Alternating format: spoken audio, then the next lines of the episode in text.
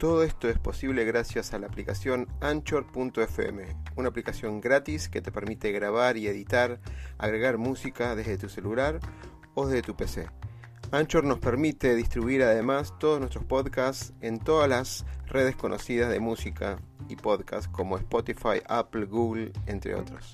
Puedes bajarte la aplicación directamente desde Android Store o Apple Store o directamente ir a la dirección anchor.fm y empezar ya con tu podcast. Negocio, pasión, éxitos y miedos. Un punto de encuentro para compartir, aprender e inspirar conversando, con la conducción de Oscar Schmitz.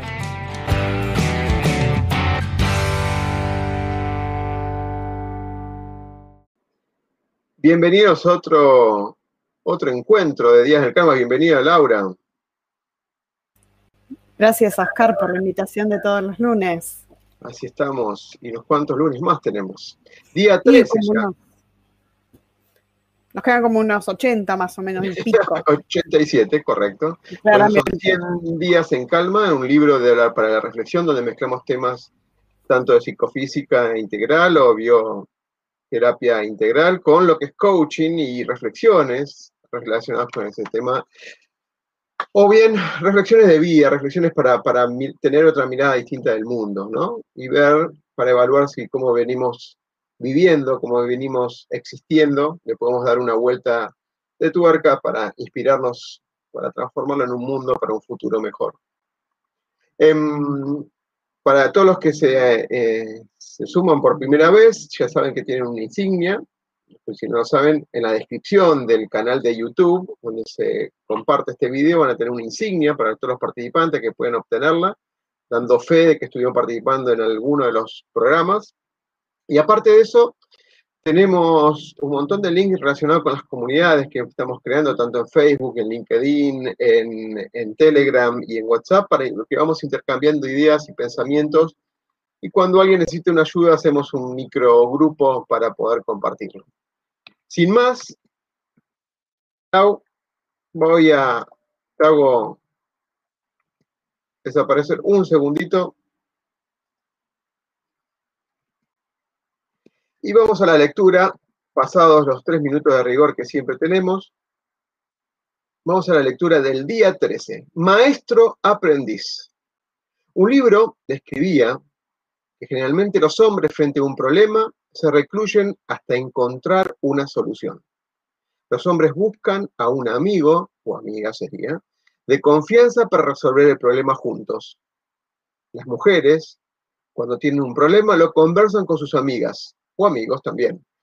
Quizás no lo hacen para buscar una solución, sino para que ese ruido del problema interno salga y al compartirse deje limitar su realidad. Igualmente la mujer seguirá compartiendo y la solución aparecerá. Ese gran amigo o amiga será nuestro maestro, pero no buscándolo en el afuera, sino desde adentro nuestro. La humildad del aprendiz hace la apertura de su aprendizaje constante. El aprendiz tomará de cada experiencia un aprendizaje que sume para su vida, tanto del éxito como del fracaso. Somos maestros y aprendices eternos en este viaje que llamamos vida. Y la frase de un anónimo es, eres tu propio gran maestro, aprende a confiar en tu fuente interna de sabiduría. Ahora sí, bueno, habla de varios temas, problemas, soluciones, maestros, cuando estamos frente a un problema. El libro de que hablaba este capítulo es el libro muy conocido, que dice Los hombres son de Marte y las mujeres son de Venus, más allá que hay cierta referencia de alguna manera de potenciales que tiene el género femenino y potenciales que tiene el género masculino. Hoy por hoy muchos de los diferenciales se pueden aprender de alguna manera, no está tan sesgado, pero digamos, hay una apertura interesante, no es para un debate entre hombre y mujer, sino es más el debate a qué hacemos frente a los problemas, qué hacemos frente a, las soluciones, cómo los, encaramos, ¿no? O cómo nos quedamos inmovilizados. Entonces, si bien hemos discutido en otras, en otras oportunidades con Laura que todos somos maestros y somos, somos aprendices, también entendemos que a veces nos resulta difícil pedir, como hablamos la semana pasada, pedir para avanzar ese, ese, camino de aprendizaje. Entonces, poco podemos ser maestros si no nos damos cuenta, y poco podemos ser aprendices si no nos damos cuenta a, avanzar y en el pedir de ese aprender. Entonces a veces nos quedamos inmovilizados y, eso tiene que ver este, el capítulo de hoy. Tiene mucho que ver con eso. Lau, mientras yo voy cambiando el, live, maestro y aprendiz. Maestro y aprendiz, un tema que la verdad es muy, muy interesante, ya sea desde el lado del aprendiz y desde el lado del maestro, ¿no?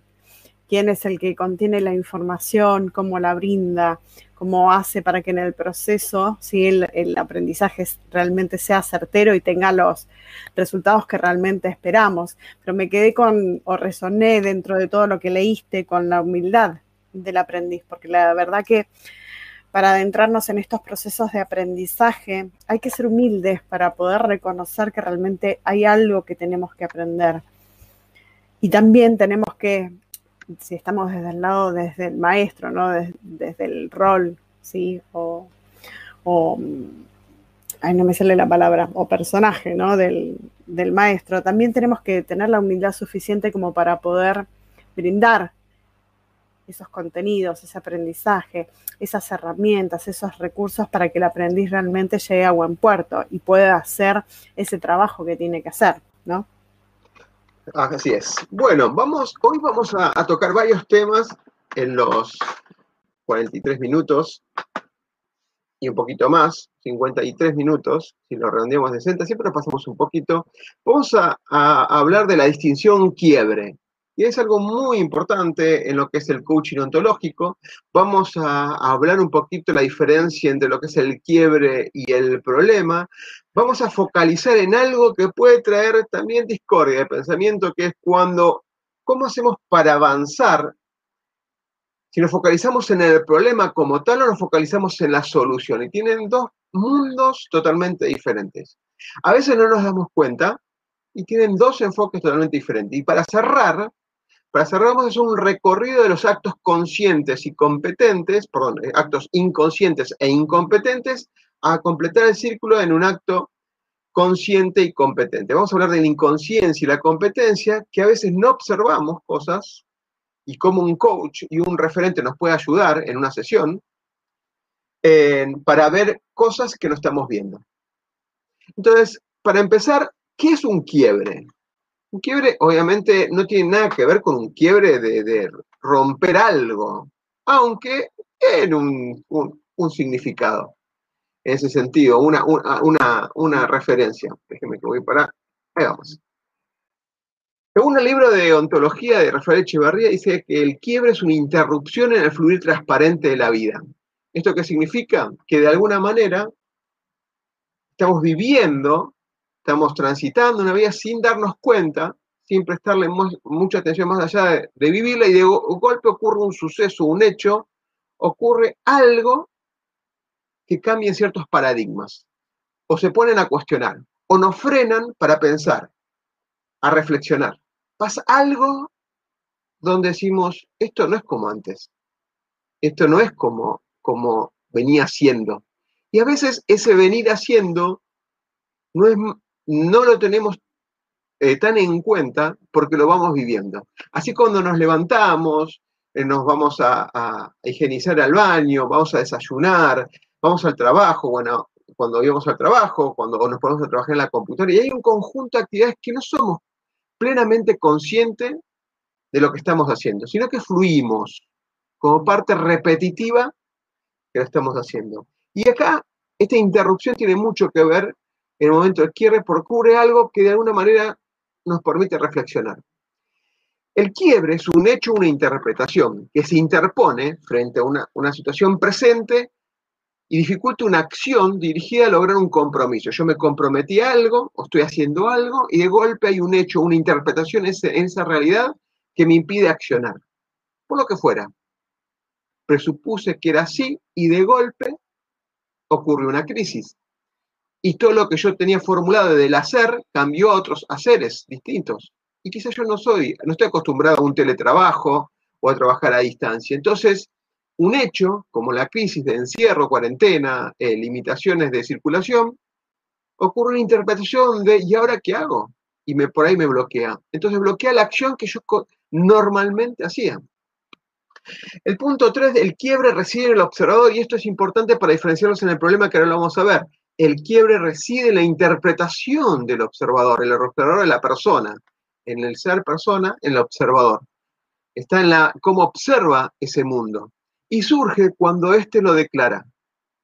Y es muy importante esto en un proceso de coaching, cuando la persona o el observador no declara el quiebre, no declara que hay algo de juicios personales o un conjunto de significados e interpretaciones que ahora no, no tienen el mismo impacto que tenían antes en ese fluir, si no ocurre esa declaración y, y surge desde el observador, entonces no hay quiebre.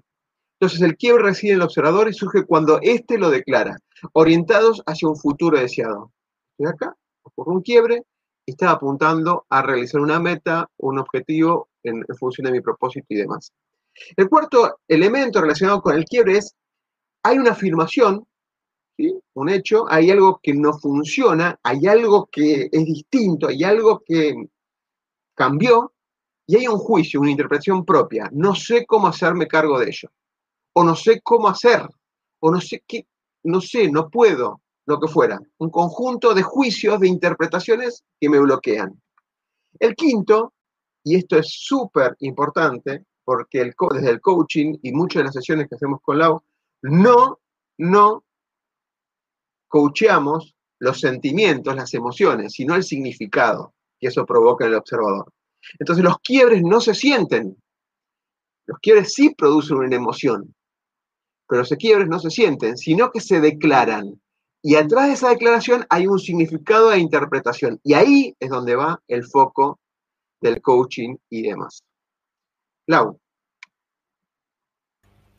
Sí, yo mientras vos ibas hablando, a mí se me venían un montón de informaciones con respecto a esta primera etapa o a esta primera información que es del quiebre. Claramente el quiebre no se analiza, sino que se toma como una brecha donde se empieza a generar este cambio, este aprendizaje que tenemos que hacer. Algo nos sucedió, algo sucedió que nos sacó de la normalidad en la cual veníamos o vivíamos o transitábamos, nos sacudió, nos movió el piso y empezamos a concientizar.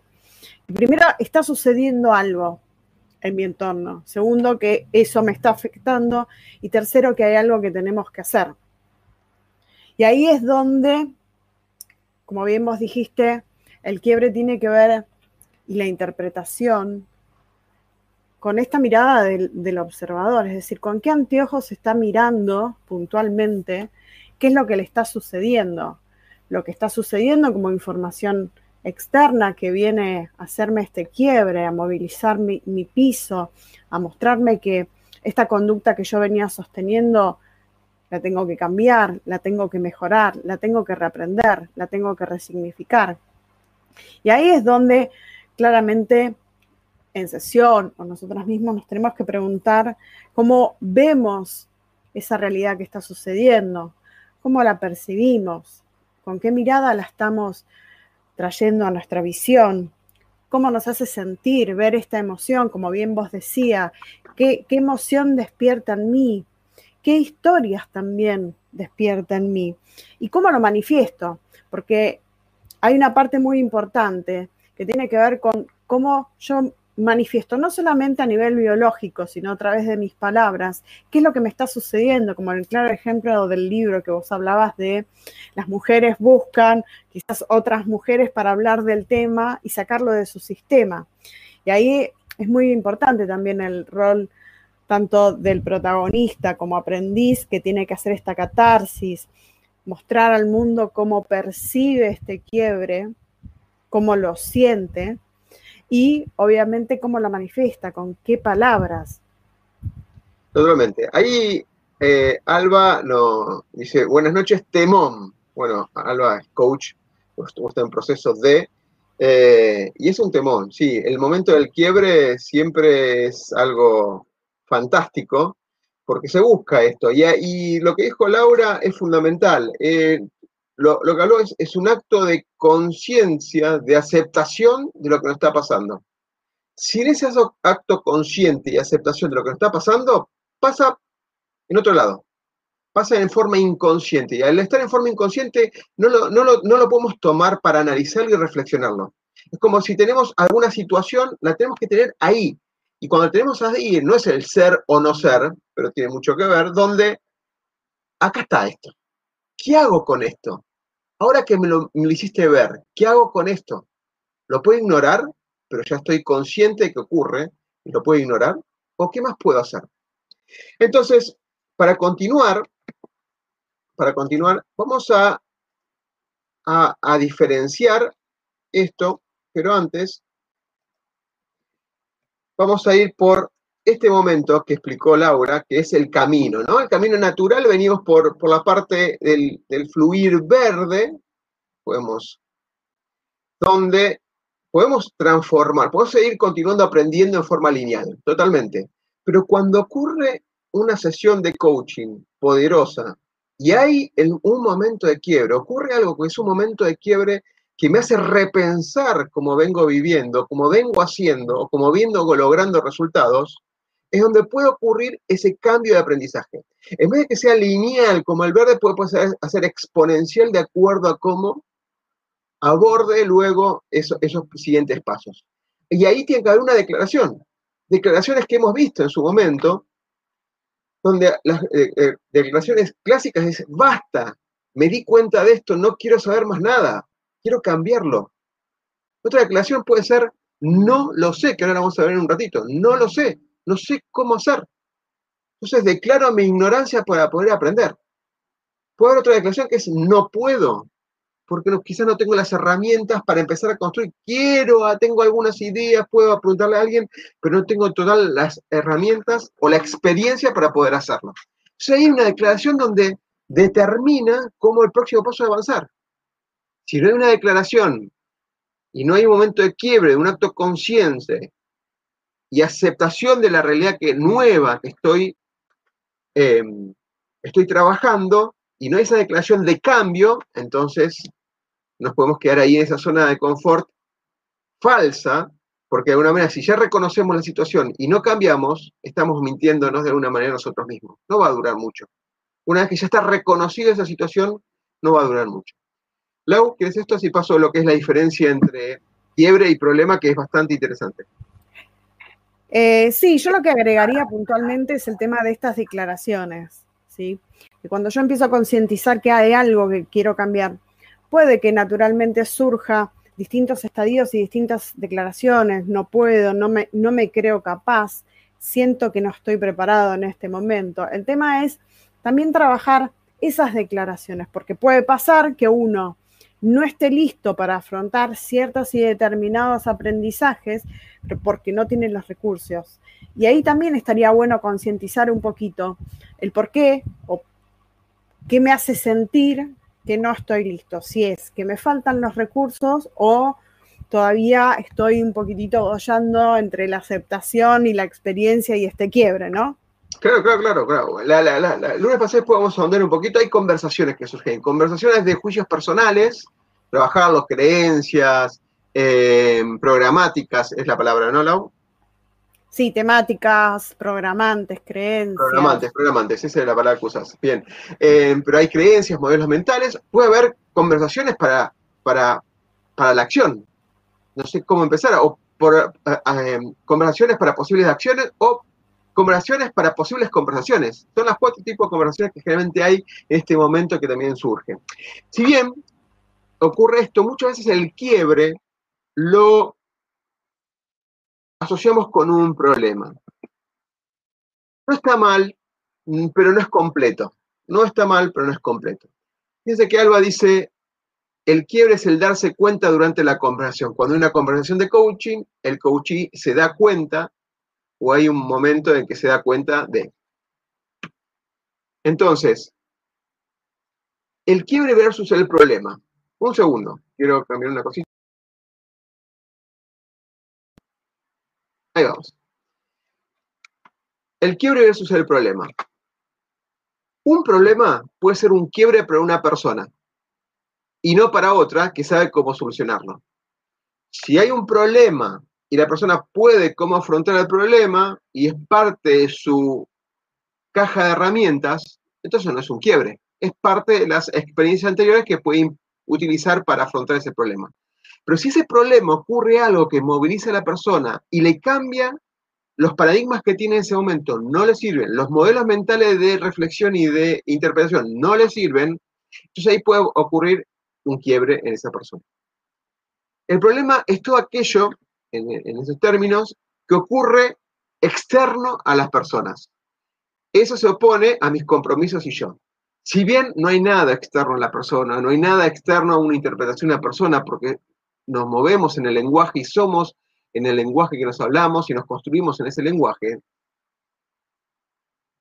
cuando focalizamos en un problema, lo vemos como está ahí afuera, esa cosa afuera, ese, esa ese pinchadura de goma que está en la rueda del auto, eh, ese tráfico que me bloquea para poder ir, esta pandemia que no me deja salir, etcétera, etcétera. Parece que el problema está visualizado desde afuera.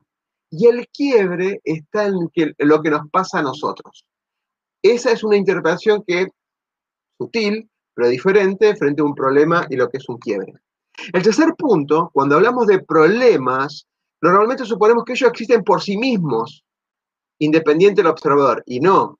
Los problemas, pareciera cuando los hablamos que ocurre así, de forma natural. Estemos nosotros o no estemos nosotros, el problema es un problema igual. Pareciera que la crisis como tal es una crisis para todos. Y ya lo hablamos en otro momento, que las crisis, cuando vivimos el barco a la deriva o a la deriva, el problema es afrontado y observado por las personas de diferente manera.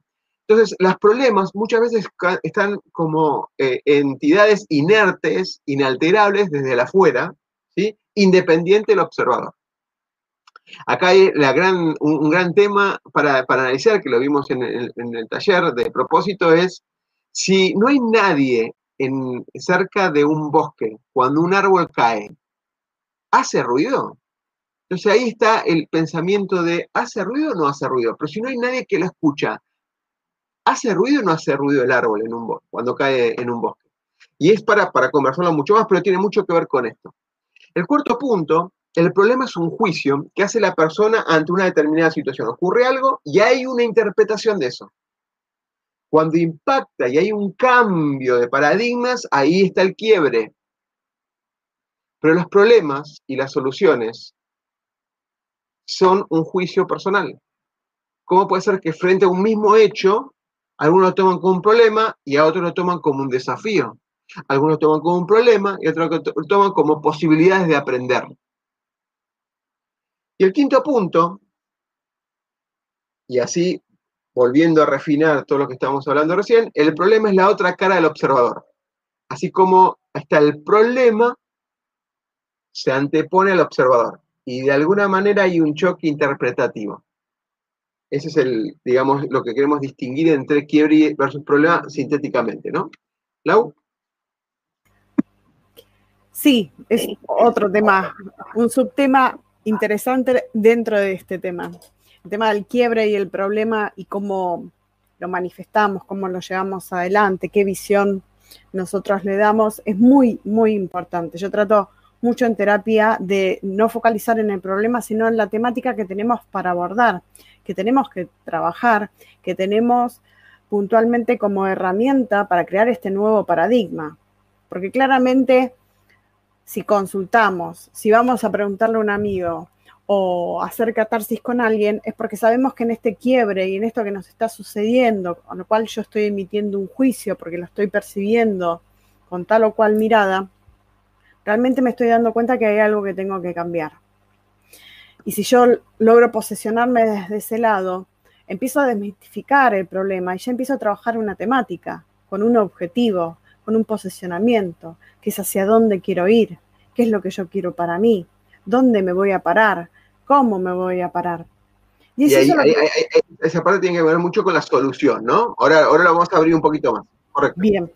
Todo también tiene que ver mucho con esa mirada con respecto a este quiebre, a lo que está sucediendo, esta experiencia que me está marcando, este, este objetivo de cambio de paradigma, de cambio de un patrón mental o de una programante, lo que fuera. ¿Por qué? Porque si lo vemos como una amenaza, voy a asignarlo con una energía, pero si yo lo veo como una oportunidad que me va a generar un cambio, claramente se, se diluyó lo que es un problema, ya no es un problema, es una oportunidad. Es una posibilidad que se abre en el campo para que yo pueda generar algo, apalancándome ahí para avanzar, para generar nuevos contenidos, para generar claramente nuevas realidades. Em, ahí, acá te pido, Lau, que eh, Jonam em, plantea una pregunta interesante y abarcativa, y es, reflexionemos unos segundos sobre ella porque es bastante interesante. Dice, entonces, el problema, ¿lo creamos cada quien? Entonces, veamos algo, voy a dejar picando algo para lo que, el próximo slide que dice, las soluciones del ayer son el problema de la hora. Porque soluciones del pasado quizás nos pueden estar generando problemas de ahora. Y un ejemplo es, soluciones del pasado, pasamos de las carretas a los autos. ¿Qué problemas tenemos? Tráfico, polución, no sustentabilidad, etc.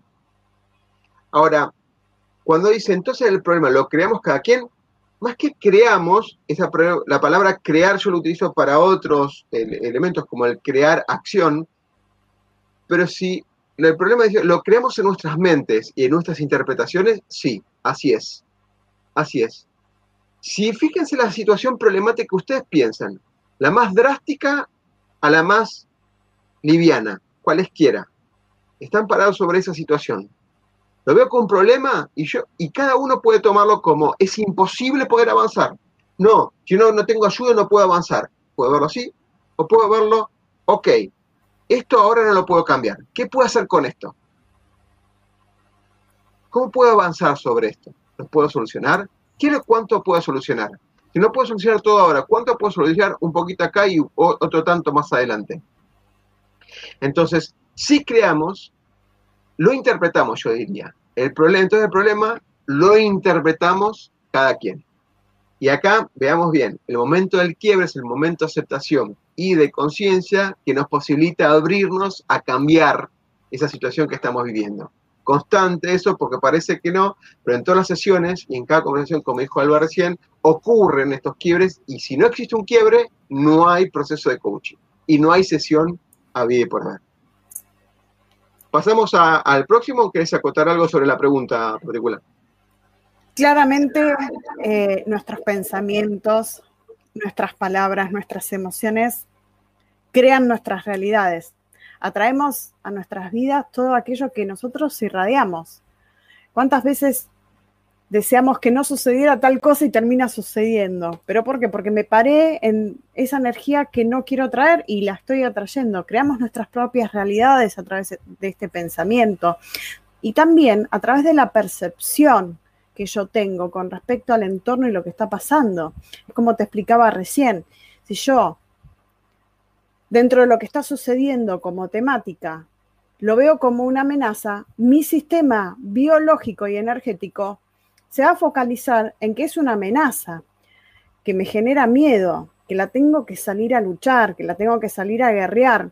Por eso uno tiene que ser muy cuidadosos con sus declaraciones, porque a veces decimos, y hay que batallarla.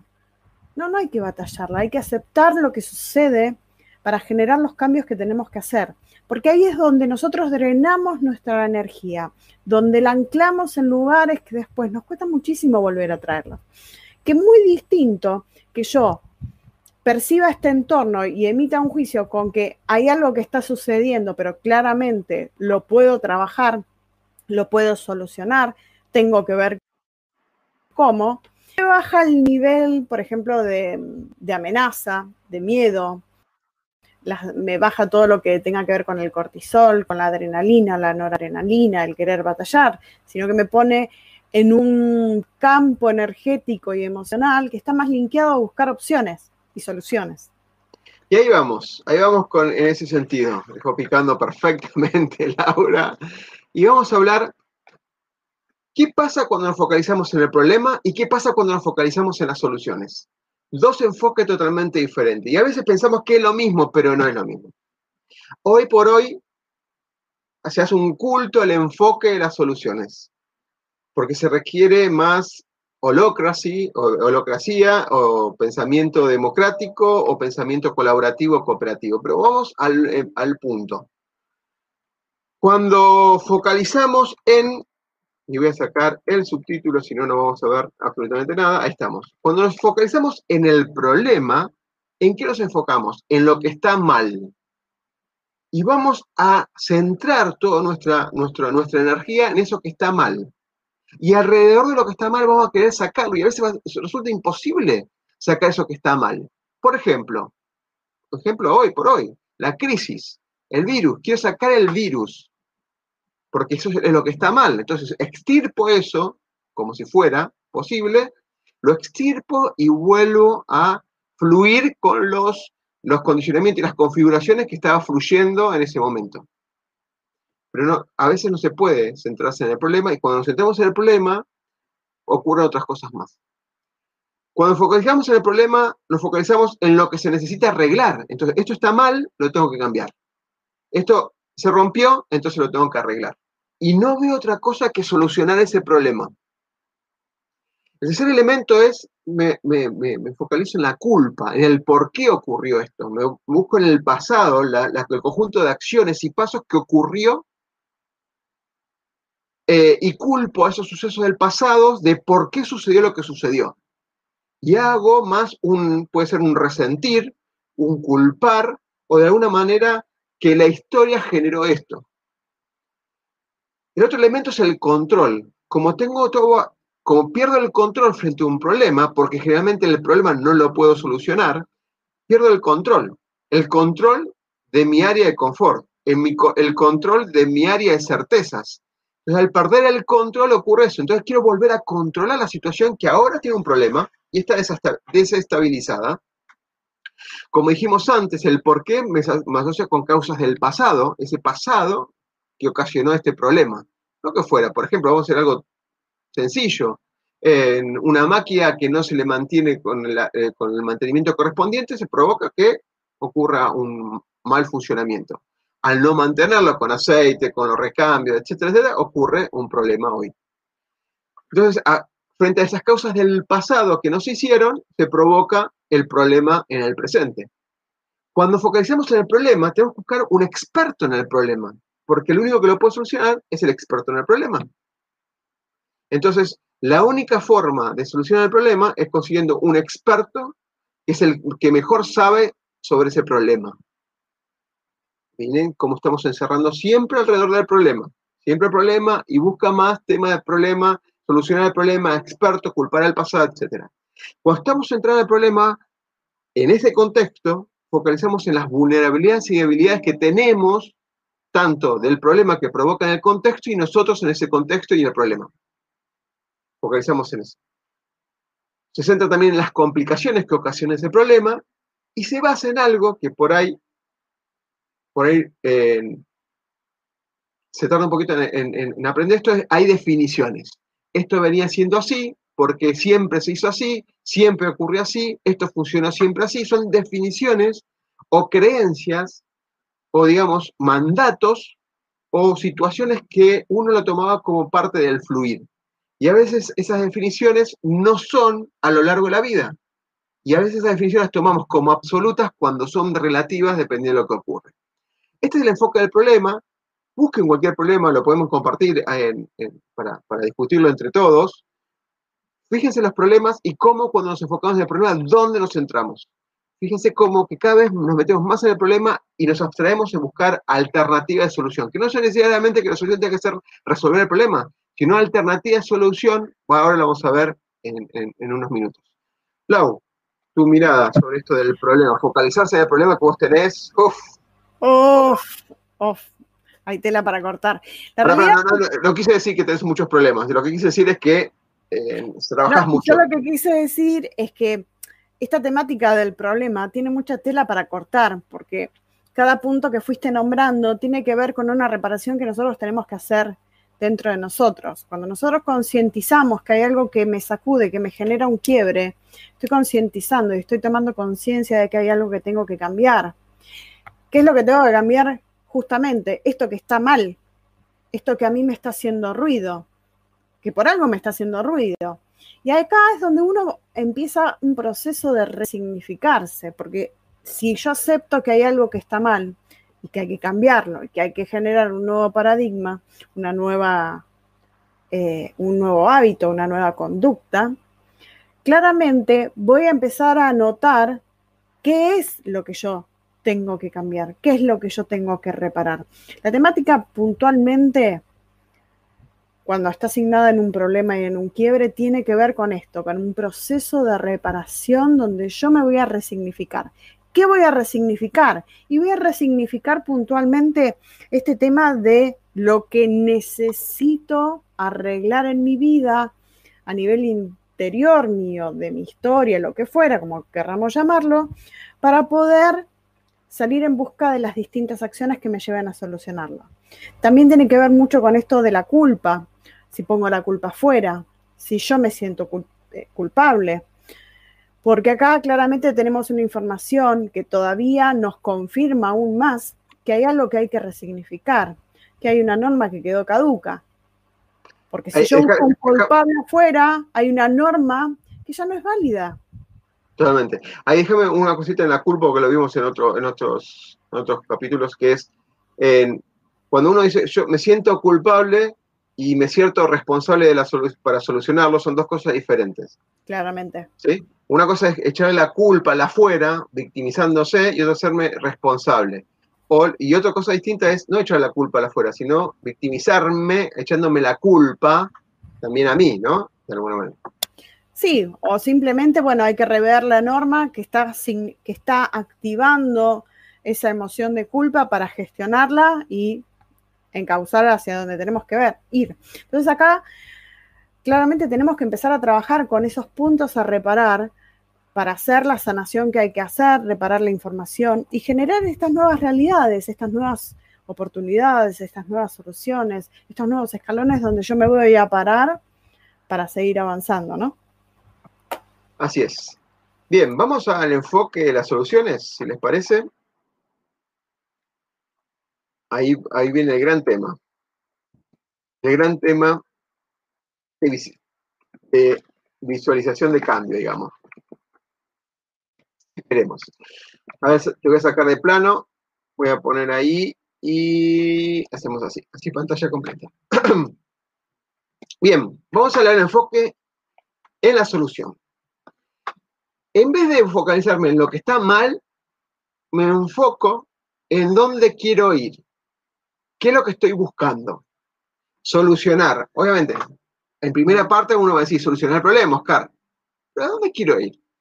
Si, por ejemplo, se está inundando el baño, ¿qué es lo que quiero hacer? Que no se inunde más, frenarlo, reparar eh, la situación, es eh, reparar el problema. Solución es volver a mi bienestar. ¿Qué es lo que, estoy buscando? Hay un problema, hay un momento de quiebre, o hay un problema, hay una situación de problema, ¿a dónde voy a apuntar mi energía? ¿A dónde quiero, dónde quiero llegar?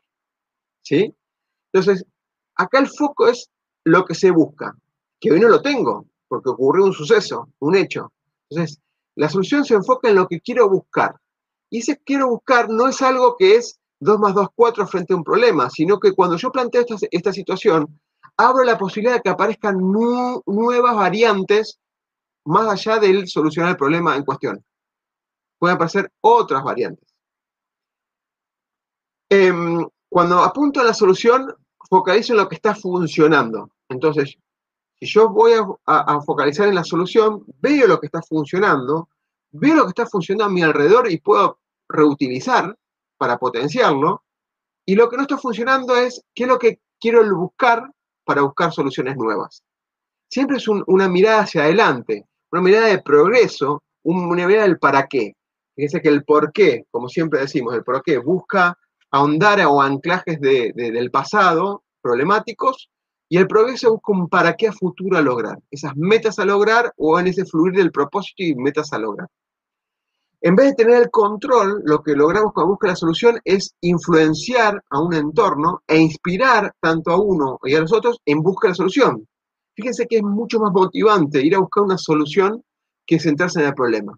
El problema, uh, si no lo encontramos, va a ser que no venga el experto, lo que fuera, estamos ahí haciendo catarsis, ¿sí? Un montón de justificaciones de por qué ocurrió el problema, y en cambio con la solución es un acto desafiante donde todos nos involucra y nos forma parte en buscar esa solución. La energía es totalmente diferente. La energía de buscar una solución en conjunto es mucho más integradora, esa interacción que tenemos los seres humanos. Y tiene mucho que ver con lo que viene abajo, dice colaboración y cooperación grupal esa inspiración conjunta y la colaboración y cooperación grupal, por lo general, los, cuando ocurren grandes hechos, se requiere de grandes colaboraciones y grande cooperación grupal. No existe el superhéroe que viene a solucionarlo, como en las, películas, o viene el héroe individualista que lo soluciona. Y muchas veces tampoco funciona el papá del grupo que nos dice qué hacer y, ahí, y, así se soluciona. Eso ya no existe hoy por hoy frente a los sucesos que estamos viviendo al menos dos, como planteamos en el capítulo. Pero cuando hablamos de contadores del pasado, los contadores, más de contar, es qué es lo que funcionó en el pasado. A veces no es tal cual como funcionó, pero transmutado o transformado se puede aplicar al presente. Podemos utilizar que nos ¿qué hicimos en una situación parecida en el pasado, por más que no sea exactamente igual, ¿qué en el pasado? Si superamos la separación de una pareja, superamos una mudanza, superamos eh, irnos del trabajo. ¿Qué hicimos en ese momento para superarlo? Quizás algo de eso conversado lo podemos aplicar el presente. Nos focalizamos no en las vulnerabilidades, sino focalizamos qué es lo que tengo, qué recursos tengo, míos y de las personas cercanas, y qué fortalezas tengo. Y hago hincapié en eso. ¿Qué de todo esto que tengo me puede ayudar a buscar la solución? Busco situaciones simples donde marco un futuro perfecto, busco una solución a lograr y voy avanzando poco. Por eso siempre decimos soñar en grande, esa gran solución, y avanzar en pequeño. Y por último, la solución, en vez de definiciones de lo que debería ser, se, acota en acciones y conductas, y compromisos faltaría acá. Acciones, comportamientos y compromisos. Entonces, el enfoque es totalmente diferente, más motivador, más eh, integrador, más como merecedor de los logros es la solución. Y en el problema, cuando uno se focaliza en el problema, termina y a veces dice, y era obvio que había que, solucionar el problema de esa manera. Son pensamientos, espero que se pueda haber explicado bien con, las diferencias entre uno y otro. Lau, solución. Sí, solución, acá estamos. Claramente si llegamos a, un estadio y a una temática donde claramente estamos trabajando lo que es la solución y cómo voy a solucionar este quiebre, este, esta, movida de cimientos que sucedió en, nuestras vidas, es porque claramente pude aceptar y al aceptar pude integrar toda esta información.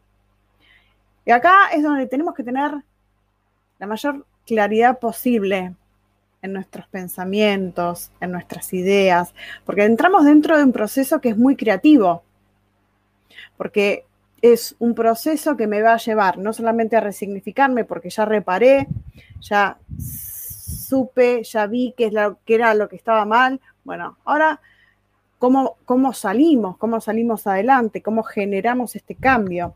Y acá es donde tenemos que crear esta meta con muchísima claridad. ¿Qué es lo que quiero? ¿Qué es lo que quiero lograr? ¿Qué es lo que quiero que cambie en mi vida? puntualmente dónde me voy a parar, cómo me voy a parar, con qué energía me voy a parar. Porque todo eso me va a llevar a que pueda armar un plan, que pueda armar una estrategia, que pueda empezar a poner mi foco y mi energía anclada claramente en esta solución, en esta meta, en este objetivo, en lo que realmente tengo que hacer para lograrlo. Y no dreno mi energía, sino que la estoy canalizando y la estoy potenciando hacia ese objetivo, hacia ese aprendizaje. Claramente tengo que buscar estas herramientas, estos recursos, estas acciones que me van a llevar a ese paso diario, sosteniéndolas, porque todo dentro de lo que es soluciones, todo lo que yo me planteé lo tengo que sostener y lo tengo que acompañar con mi energía, con mis declaraciones, con mis acciones, con toda esta información que yo resignifique. Y a partir de ahí yo voy a empezar a ver que ese cambio está sucediendo, que ese logro se está activando, que ese resultado, que esa solución era mucho más fácil de lo que yo creía. ¿Sí? Entonces ahí, cuando yo veo ese resultado, claramente empiezo no solamente a potenciarme, sino que también empiezo a empoderarme. Claro, por eso son ciclos cortos, resultados son muy cortitos y ciclos que podamos cuantificar, que podamos medir, que podamos ver que realmente no, no está tan lejos la solución, que la solución está al alcance siempre de nuestras manos, que depende claramente de la mirada con la cual yo la voy a enfrentar, la voy a percibir y cómo la voy a resignificar. Anto dice un mensaje interesante, dice, me siento muy identificada estos días ya que es lo que estoy haciendo, solo veo lo que está mal. Y a veces, voy a, subir un poquito porque te estaba tapando, em, a veces enfocarse en lo que está mal puede ser un momento de detección, de lo que no nos gusta, de lo que nos moviliza, habría que darle una vuelta para que sea un quiebre y no un problema, es qué nos pasa con eso. ¿Qué paradigmas nos están cambiando? Puede pasar que un montón de las cosas que estén mal no las podamos lograr solamente nosotros. Por ejemplo, yo quiero que el país esté mejor. O por ahí hay una situación que la crisis mundial esté mejor. Y quizás si yo ese es mi situación que está mal, seguramente voy a, puedo caer en una, cuestión de ansiedad, de miedos, de limitaciones y demás, porque muchas de esas cosas no las puedo solucionar. Entonces, frente a esa situación, y esas son las variables del momento, de lo que está mal, frente al contexto que está mal, y pienso, ¿qué es lo que quiero lograr? ¿Quiero vivir feliz? Bueno, definimos qué es felicidad en, este contexto. Es esto, esto y esto. Y bueno, ¿qué, podemos hacer para eso? Y es lo que dijo Laura recién, tener metas, definiciones y demás. Muchas veces nos quedamos con ese anclaje, está mal, porque nos justifica cosas para no avanzar. Ese, eso que está mal nos justifica, oh, pobre de mí, o esas cosas que están mal, de alguna manera me justifican, por eso no lo puedo hacer. Como no tengo dinero, no puedo ir de vacaciones, y la pregunta es, ¿para qué me voy, quiero ir de vacaciones? Para descansar. Ok, y necesariamente yo tengo que ir de vacaciones para descansar y relajarme.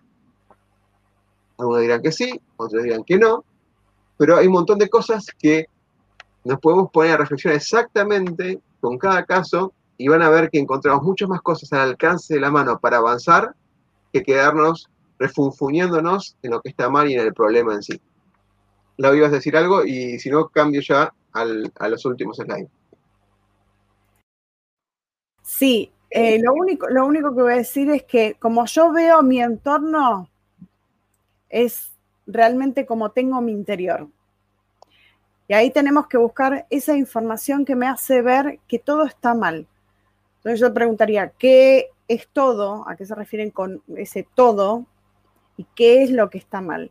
Porque ahí están las dos informaciones que tenemos que reparar.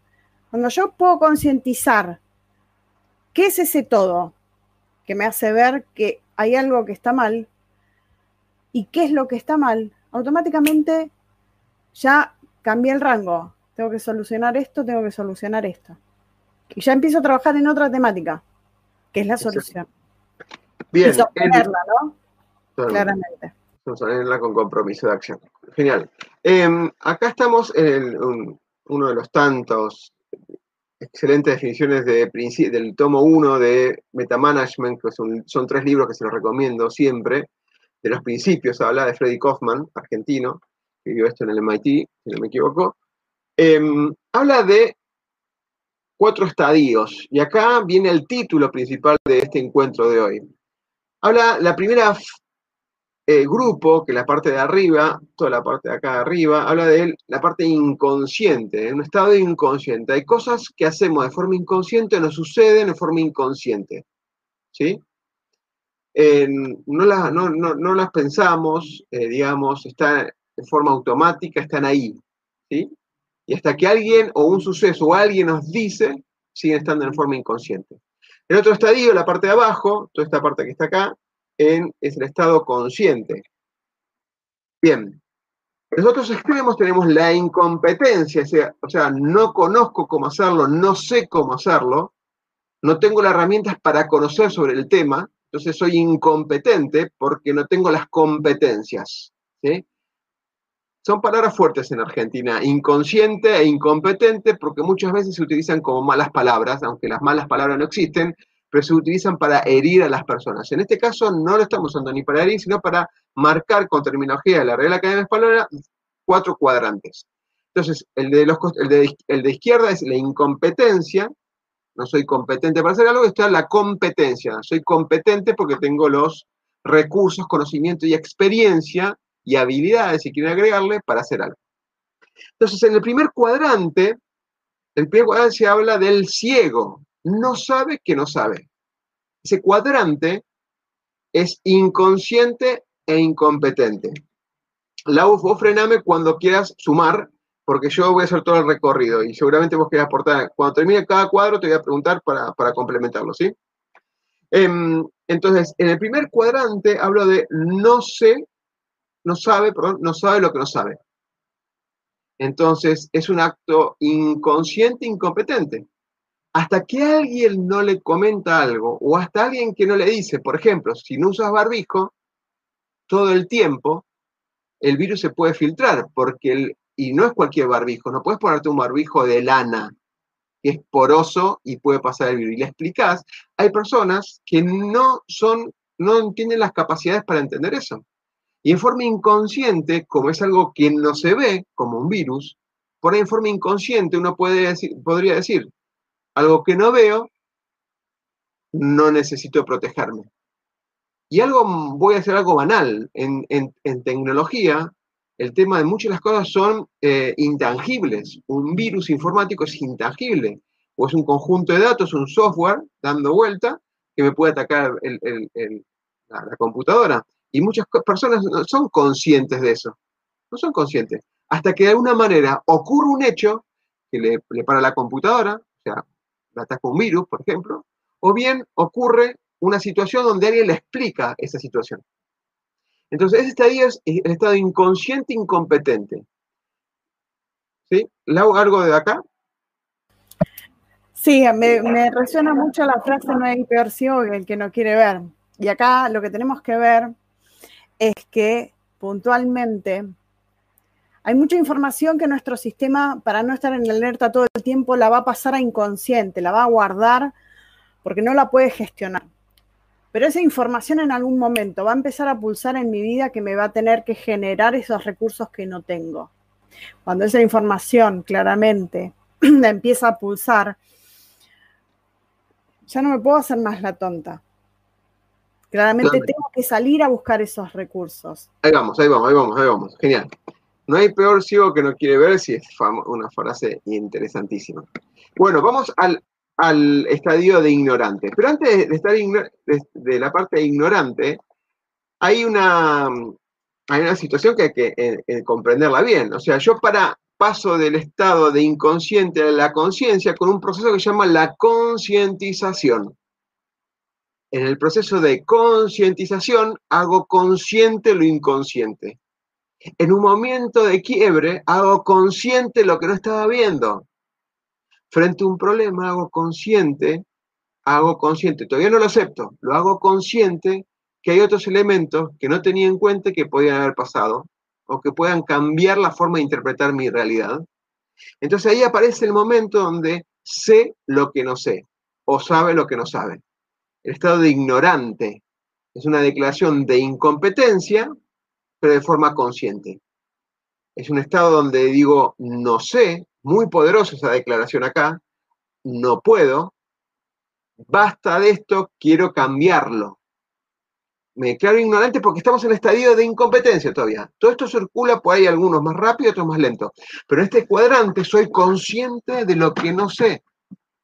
Soy consciente de que no puedo avanzar a mis metas. Soy consciente que me centralizo en lo que está mal. Soy consciente que soy muy bueno, pero no estoy avanzando por miedos. Soy consciente, soy consciente, soy consciente de mi competencia. No tomen como malas palabras. Soy consciente de que estoy acá y me doy cuenta. Y acá es donde dice Laura, poderosamente, por eso la frené unos segundos. Me doy cuenta y lo tengo acá. Me doy cuenta. No me puedo hacer más el tonto. Me doy cuenta.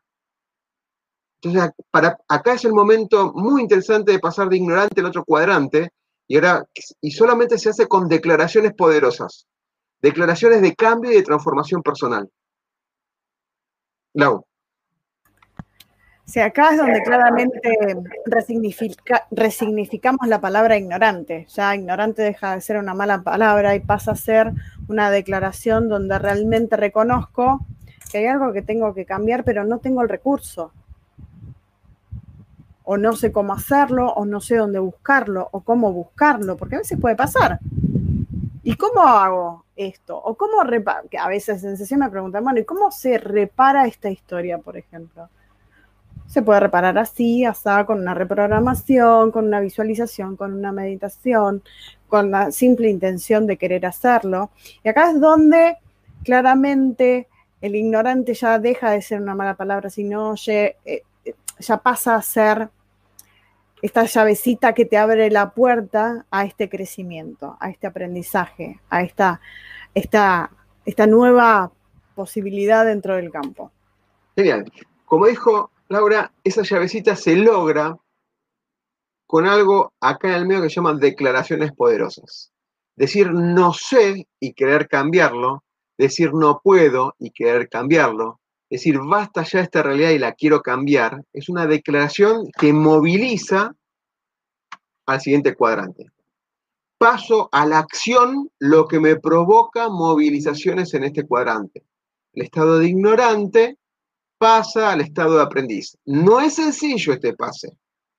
Son muchas declaraciones, son muchas conversaciones, algunos pocos, a otros más, pero son un conjunto de conversaciones, declaraciones, juicios personales, prácticas, resultados, cambios de transformación del ser, aprendizaje, transformación, etcétera, que ocurre acá para pasar lo que es aprendiz. Declararme aprendiz, declararme ignorante, es transformarme en aprendiz. Del yo me las sé todas, del yo me las sé todas, que no me deja aprender, a esa famosa declaración que siempre resalto de Sócrates, dice, solo sé que no sé nada, abriendo abruptamente que todo lo que uno sabe pues, es cuestionable y todo lo que uno no sabe es un camino al aprender, ¿no? Entonces sabe que no sabe. Entonces, lo que sabe, lo que, no, que sabe, es un constante devenir de aprendizaje. Recordemos algo, y esto creo que no lo hablamos todavía, pero hay unos capítulos más adelante muy interesantes sobre esto, que habla de el ser humano es imperfecto y está en evolución y en devenir todo el, todo el tiempo. Somos imperfectos por naturaleza y estamos en un devenir, en una transformación constante, que a veces pensamos que no, porque nuestro ser de supervivencia nos condiciona en este sentido, y apuntamos a esto.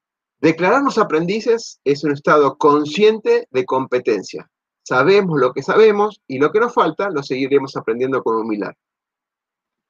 Lau. Sí, claramente el estado del aprendiz es un estado alquímico del ser, es un, es un, estado de transformación.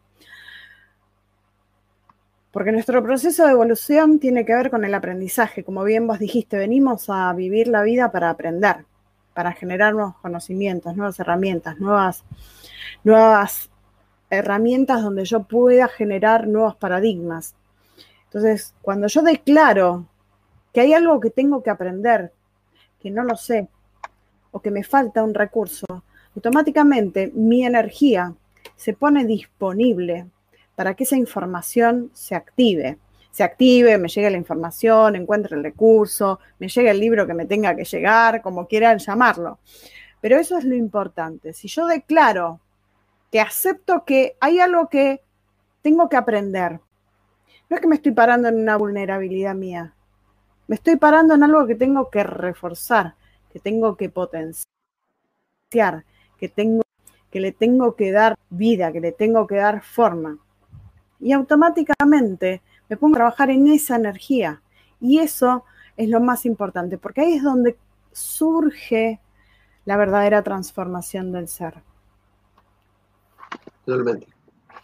En el capítulo hablamos de que todos somos aprendices y maestros y nos queda el último cuadrante que es maestro o experto o sabio, que es un estadio inconsciente de las competencias. A lo largo de la vida uno va aprendiendo un montón de cosas y a veces llega un punto y decís, no sé nada. O no me valoran por nada, aparentemente. Uno siente como que no es valorado o que no sabe o que todo lo que aprendió en la universidad, en, en el trabajo, en la experiencia laboral, quizás ahora no sirven. Y, y ese estadio de competencia es la inconsciencia de la, de la competencia. Sabe tanto que hasta que no se confronta con una realidad para valer eso, la persona no se da cuenta.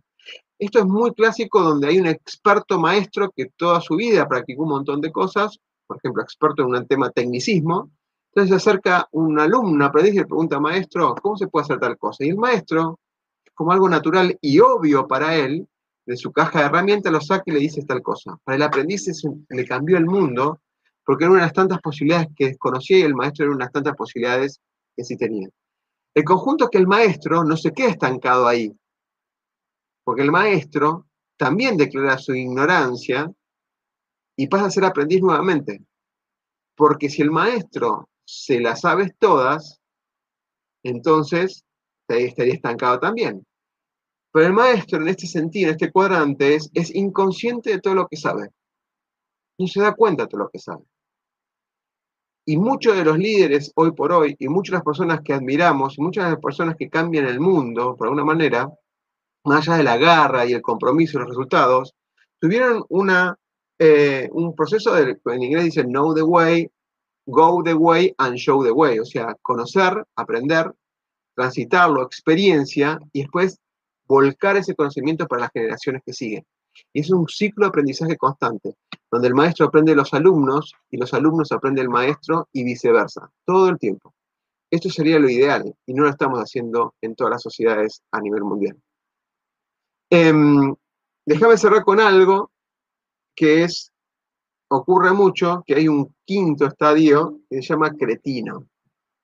Y lo vemos en el día a día. Hace que sabe, usa la, pues, el lenguaje, del contexto, lenguaje técnico, hace que sabe, pero en realidad no sabe nada. En apariencias, el ego le hace creer al mundo, le hace mostrarse que sabe algunas cosas, pero no lo puede llevar a la práctica. Voy a hacer una palabra muy argentina, en el chamullo, dice cosas que sabe, pero si en un momento lo comprometemos a la experiencia y llevar eso a la práctica, no sabe nada. Entonces, hay, en muchos lados hay muchos cretinos hay muchos cretinos en un directorio, hay muchos cretinos en los equipos de trabajo, que se suman como freeriders al, al éxito del grupo, diciendo, yo sé hacer tal cosa, yo sé tal metodología, yo sé tal, tal, tal elemento, y en realidad no saben nada. Pero como el grupo es exitoso, de 10, 9 son avanzaron, ese 10 que no hizo se monta en ese éxito los demás. Este cretino, para el aprendiz, para el maestro, es detectable. Es detectable porque hace que sabe y después no demuestra, es detectable.